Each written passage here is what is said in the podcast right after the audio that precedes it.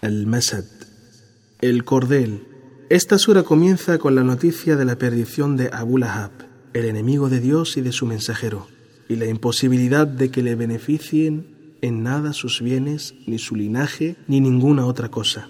Se le promete que en la otra vida entrará en el fuego encendido, donde se incinerará y que lo acompañará su esposa en el castigo y particulariza el tipo de castigo que es que alrededor de su cuello ella tendrá una cuerda que la arrastrará hacia el fuego y será humillada, puesto que perjudicaba al mensajero de Dios y menoscababa su prédica.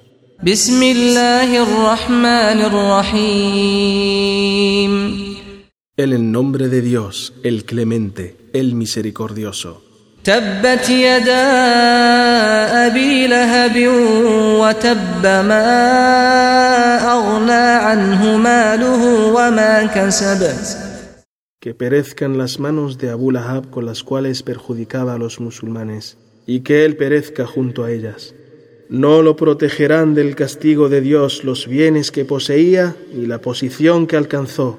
سيصلى نارا ذات لهب وامرأته حمالة الحطب Entrará en el fuego encendido donde se quemará. Y allí entrará también su esposa, que difundía entre la gente la intriga y la maledicencia.